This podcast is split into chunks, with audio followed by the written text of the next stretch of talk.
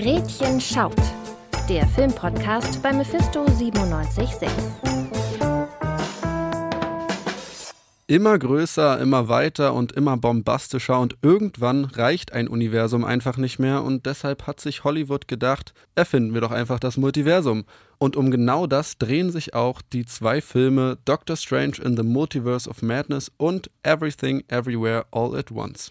Und damit herzlich willkommen zu Gretchen schaut. Hier besprechen wir alle zwei Wochen zwei neue Filme. Ich bin heute hier mit Kai. Moin. Ich bin Leonard und wir starten mit Doctor Strange in the Multiverse of Madness. Nacht für Nacht habe ich denselben Traum. Und dann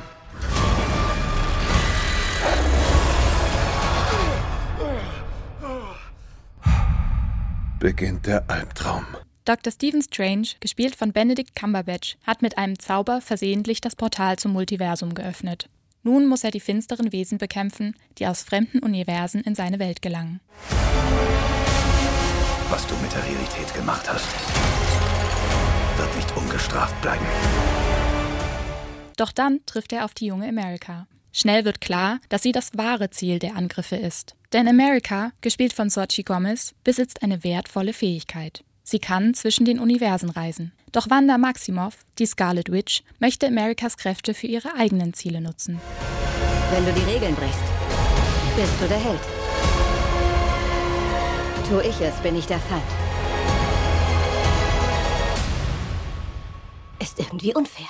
Americas Kräfte in den falschen Händen wäre eine Gefahr für das ganze Multiversum. Es beginnt eine Jagd zwischen den Universen. Während Strange versucht, das Multiversum zu stabilisieren und America vor den Fängen der Scarlet Witch zu beschützen, muss er sich auch seinen eigenen Fehlern stellen.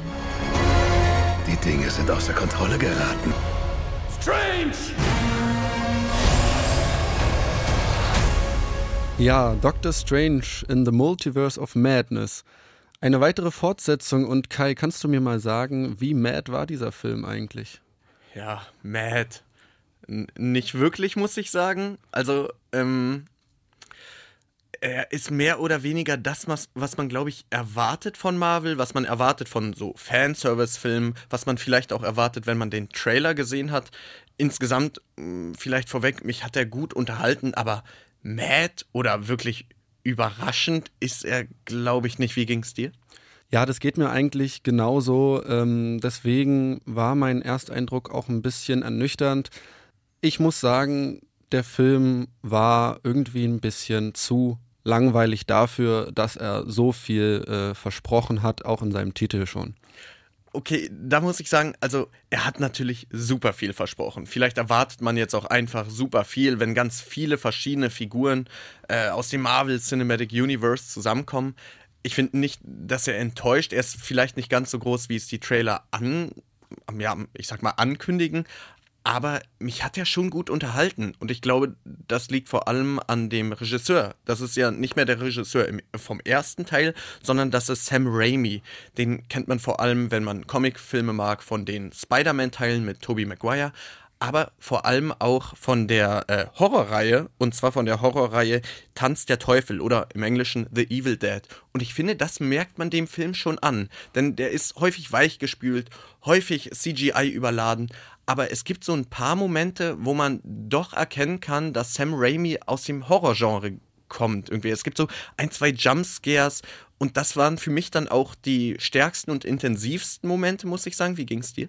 Ja, ähm, auch wenn äh, bestimmte äh, Konsequenzen quasi äh, passieren und gezeigt werden und die Art, wie es gezeigt wird, teilweise ist schon, ich will nicht sagen Marvel untypisch, aber in dem Moment habe ich mir schon gedacht, ja, hier ist äh, mal ein anderer Regisseur am Werke, der auch ein bisschen mehr das zeigen will, was halt den Figuren passiert, was die Figuren auch äh, Schlimmes anrichten. Mhm. Es ist so ein verquerter Mix, finde ich. Auf der einen Seite hat man den ganzen Kram, den man von Marvel kennt, den man vielleicht als Fan auch erwartet. Da sind coole One-Liner, die ich nicht ganz so cool finde, um ehrlich zu sein. Da hat man den Humor, den man jetzt haben will oder halt nicht. Man hat super viel CGI, auch eine gewisse Vorhersehbarkeit der Figuren, aber doch immer wieder so ein, zwei Momente, die mir wirklich gut gefallen haben. Aber du hast gerade Konsequenzen angesprochen und wir sprechen hier ja heute über das Multiversum. Wie war das für dich umgesetzt? Der Film endet da, wo er angefangen hat und es fühlt sich nicht so wirklich an wie ein Multiversum, das jetzt alles beeinflusst, sondern es ist mehr wie so, ein, wie so eine Episode innerhalb dieser Filmreihe und äh, das Multiversum hat eigentlich am Ende des Tages gar nicht mehr so viel zu sagen. Das ist halt eine weitere äh, Hürde, die äh, gemeistert wurde. Ein, ein Held oder mehrere Helden haben sich mal wieder durchgesetzt gegen das Böse und das Multiversum. Also es ist wieder alles äh, schön im Gleichgewicht und so muss es sein. Wir wollen hier natürlich auch so wenig wie möglich spoilern. Natürlich ganz unvoreingenommen könnt ihr nach der Folge nicht ins Kino gehen. Aber eins möchtest du, glaube ich, auf jeden Fall ansprechen, weil wir dort ein bisschen unterschiedlicher Meinung waren. Und zwar gibt es eine äh, Jugendliche, eine Kinderfigur, die so ein wenig von Doctor Strange, wieder gespielt von Benedict Cumberbatch, beschützt werden muss. Und die hat dir gar nicht gefallen. Warum? Genau, ähm, das mag vielleicht auch am Drehbuch liegen, an der Art und Weise, wie diese Figur geschrieben ist. Ich bin aber auch der Meinung, dass es äh, auch an der Schauspielerin liegt, die ja äh, erst 15 ist, wie ich erfahren habe. Und deswegen will ich ihr da auch überhaupt nicht so den großen Vorwurf machen. Aber man hat schon gemerkt, dass sie irgendwie nicht so ganz ähm, den Film tragen kann, neben dem großen Benedict Cumberbatch. Und äh, ja, wie eben schon erwähnt, das Drehbuch hat auch nicht viel hergegeben. Es sind viele klischeehafte Szenen drin, die sie dann ausspielen muss quasi. Und da gibt es vielleicht auch einfach nicht so viel her. Ja, eine Figur, muss ich sagen, hat mich aber doch sehr positiv überrascht. Und zwar, weil es eben Marvel ist. Und das ist die Antagonistin. Und äh, so viel kann man auch in den Trailern schon sehen. Es dreht sich hier ganz viel um Wanda Maximoff oder wir kennen sie zum Beispiel aus der Serie Wonder Vision, also Teil der Avengers ich muss sagen, sie als Gegenspielerin oder Zeit, äh, zeitteilige Antagonistin, das macht schon Spaß. Und im Gegensatz zu vielen anderen Antagonisten bisher im MCU, ob man das jetzt mag oder nicht, ähm, hat mir ihre Motivation schon sehr gefallen. Und das finde ich, macht dann vielleicht auch mit so einigen dramatischen Momenten die Stärke des Films aus. Siehst du das ähnlich? Das sehe ich ganz genauso. Aber ich finde, dass es hier wichtig ist, dass man die äh, Disney Plus Serie ähm, Wonder Vision gesehen hat, damit einen das wirklich ergreifen kann, damit man auch wirklich verstehen kann, was da alles hinter ist. Ich kann mir nämlich vorstellen, dass einige, die diese Serie nicht kennen, sich so fragen, was? Vielleicht abschließend, für wen glaubst du, ist Doctor Strange in the Multiverse of Madness etwas? Ich würde sagen, dieser Film ist am ehesten für Fans dieses äh, Franchises gedacht und geeignet und die meisten werden damit auch äh, unterhalten sein und einige wird es sicher auch wirklich sehr gefallen, die Doctor Strange-Fans sind, die Wonder-Fans sind und äh, die einfach eine allgemeine Faszination für das sogenannte Multiversum haben. Das Geht mir, glaube ich, ähnlich. Also ich habe mich ein bisschen erinnert gefühlt an äh, Spider-Man No Way Home. Also auch hier hat man wieder viel Fanservice. Am Ende kommt die Handlung oder die Figur so ein bisschen dort raus, wo sie vielleicht vom äh, am Anfang auch noch war, auch wenn das tatsächlich im Spider-Man-Teil noch krasser ist, diese Unterscheidung zwischen Anfang und Ende. Aber ich muss dem Film zugutehalten, du hast es gerade gesagt, man hat gar nicht so viel Zeit. Der ist für einen großen Marvel-Blockbuster von der Länge finde ich ganz angenehm. Zwei Stunden, fertig ist. Ob man jetzt super viel über das Multiversum lernt, mag man vielleicht bezweifeln oder sei mal dahingestellt. Aber zwei Stunden, so auf dem Sonntagnachmittag, finde ich, macht der Film schon her, oder? Ganz genau. Den Film kann man sich angucken, wenn man Bock drauf hat, wenn man die zwei Stunden Zeit hat. Und dann äh, ist eigentlich auch jedem geholfen. Wie gesagt, ab dieser Woche Donnerstag läuft er schon im Kino und ähm, von dem einen Multiversumsfilm kommen wir zum nächsten und zu einem ganz speziellen. Ich bin super glücklich, dass wir sozusagen zwei dieser Filme in eine Folge packen. Und zwar kommen wir jetzt zu Everything, Everywhere, All at Once.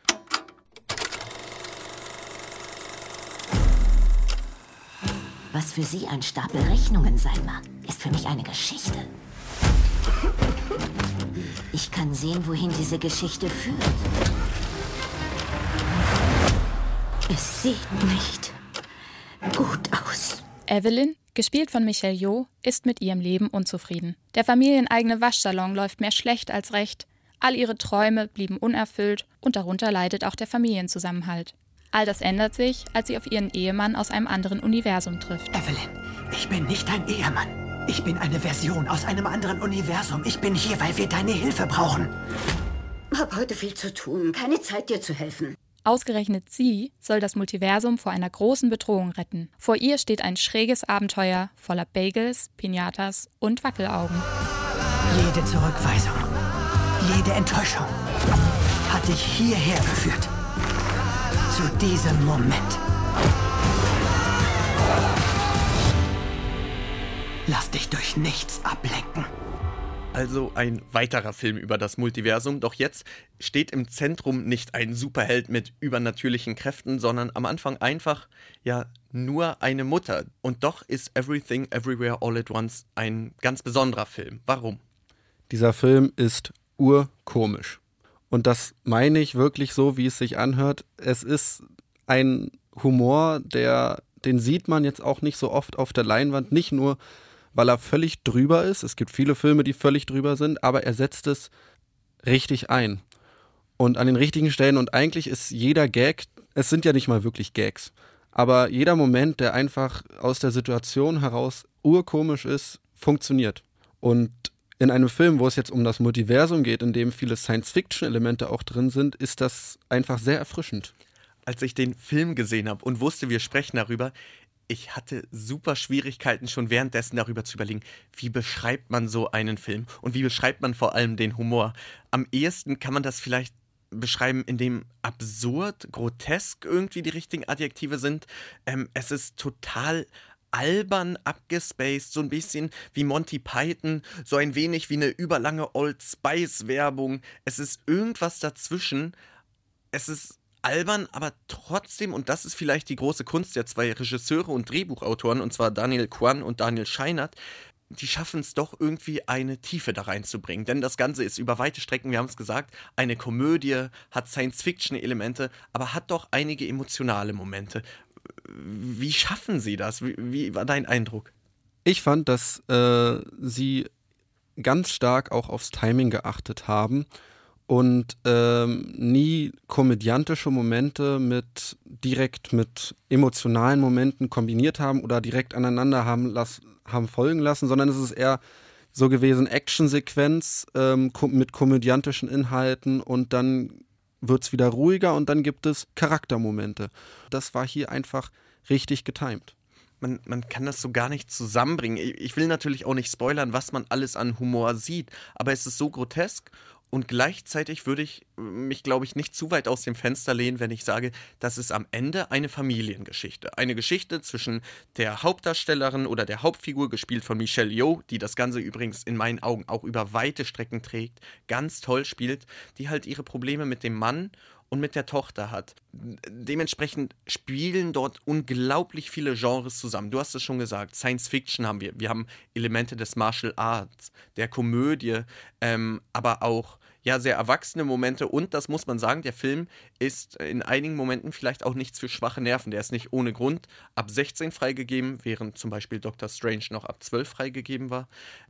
Ich, wenn man es nochmal zusammenfasst, irgendwie grotesk, albern. Ich fand ihn zugegebenermaßen sehr, sehr anstrengend und trotzdem gleichzeitig unterhaltsam. Das mag für einige jetzt im Widerspruch stehen, aber der Titel ähm, beschreibt es eigentlich ganz gut. Man hat unendlich viele Figuren, unendlich viele Themen, äh, unendlich viele visuelle und auditive Eindrücke und das alles in einem zugegeben, finde ich, etwas zu langen Film. Zwei Stunden 20 geht er gut.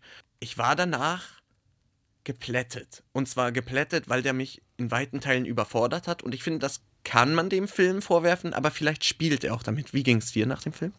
Also, dass es da eine definitive Reizüberflutung gibt, das äh, kann ich nur bestätigen. Aber es ist mir zu keiner Zeit negativ aufgefallen. Das Einzige, was mir schon Ärger aufgefallen ist, ist die Exposition, die sich bis ins letzte Drittel fast zieht. Ähm, und das ist vielleicht äh, langfristig gesehen ein größerer Schwächepunkt des Films, dass diese Exposition, das Erklären des Multiversums, wie das alles funktioniert, wie die Kräfte funktionieren und dass es halt doch etwas zu sehr Zeit an, in Anspruch nimmt. Mhm. Diese Exposition, das ging mir, um nochmal den Rückschluss zu unserem ersten Film, zu Doctor Strange in the Multiverse of Madness zu ziehen, dort auch ähnlich. Und wir sind ja jetzt heute in der luxuriösen Lage, sage ich mal, dass wir zwei Filme haben, die sich ums gleiche Thema zumindest oberflächlich äh, drehen. Können wir das vielleicht ein bisschen vergleichen? Ging dir das bei Doctor Strange auch so? Brauchen solche Filme über Multiversen so ellenlange Exposition, weil wir sie sonst vielleicht einfach nicht verstehen? Also dazu muss ich sagen, bei Doctor, Doctor Strange ist es mir jetzt nicht so aufgefallen mit der Exposition. Ähm, das liegt aber auch vielleicht daran, dass äh, schon sehr viel Exposition in einem Vorgängerfilm zum Multiversum drin war. In Everything, Everywhere, All at Once wird das auch noch mit Absicht extrem grotesk erklärt. Wirklich extrem grotesk. Und das macht es natürlich mega cool auf der einen Seite, aber auf der anderen Seite nicht viel leichter beim Verstehen des Films. Wenn wir schon beim Vergleich dieser zweier Filme sind, dann würde ich gerne nochmal auf einen Punkt zu sprechen kommen, wo wir gerade schon kurz drüber gesprochen haben, und zwar Konsequenzen. Ich finde, hier unterscheiden sich die Filme nämlich fast am meisten. Wir haben es äh, vorhin schon kurz angesprochen. Doctor Strange man mag den Film gut finden oder nicht, aber die Handlung und die Figur kommt am Ende mehr oder weniger dort raus, wo sie am Anfang war. Es wirkt so ein bisschen konsequenzlos, es plätschert so vor sich hin. Die Figur hat ja unendlich Versionen von sich selbst und ich finde genau das macht Everything Everywhere All at Once anders. Ich finde, der Film hat Konsequenzen, man spürt und fühlt richtig mit den Figuren mit, weil es eben doch nicht egal ist, was in diesen verschiedenen Universen passiert.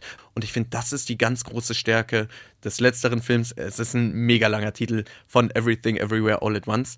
Ähm, und deshalb, wenn wir die zwei Filme vergleichen, was zugegeben schwer ist, mir hat letzterer noch deutlich besser gefallen. Dir auch? Ja, den kann ich nur zustimmen. Während nämlich die Doctor Strange-Fortsetzung hart an der Belanglosigkeit kratzt, ist Everything Everywhere All at Once ein origineller Film, der durchaus Schwächen aufzuweisen hat, aber einfach was völlig Neues ist. Oder zumindest etwas anderes als das, was man sonst so im Kino sieht. Und deswegen muss man den Film sehen. Und man muss ihn vor allem im Kino sehen. Das finde ich ganz wichtig zu erwähnen jetzt bin ich in der blöden Lage, dass ich nicht genau das gleiche wiederholen will, was du sagst, aber genau so ging es mir auch. Doctor Strange ist das, was man schon kennt, das, was man erwartet und Everything Everywhere All at Once ist vor allem eins. Es ist unglaublich kreativ, es ist neuartig, allein deshalb hat der Film sozusagen Aufmerksamkeit verdient. Schaut Everything Everywhere All at Once seit vergangener Woche im Kino. Es lohnt sich allein, weil der so unendlich kreativ ist. Unendlich kreativ ist auch diese Abmoderation, denn wow. das war's jetzt auch schon wieder mit dieser Folge. Wir sprechen hier alle zwei Wochen über zwei neue Filme. Schaut auch gerne auf Instagram at Mephisto976 vorbei und ansonsten gibt es nur noch zu sagen, danke Kai. Sehr gerne. Tschüss. Ciao.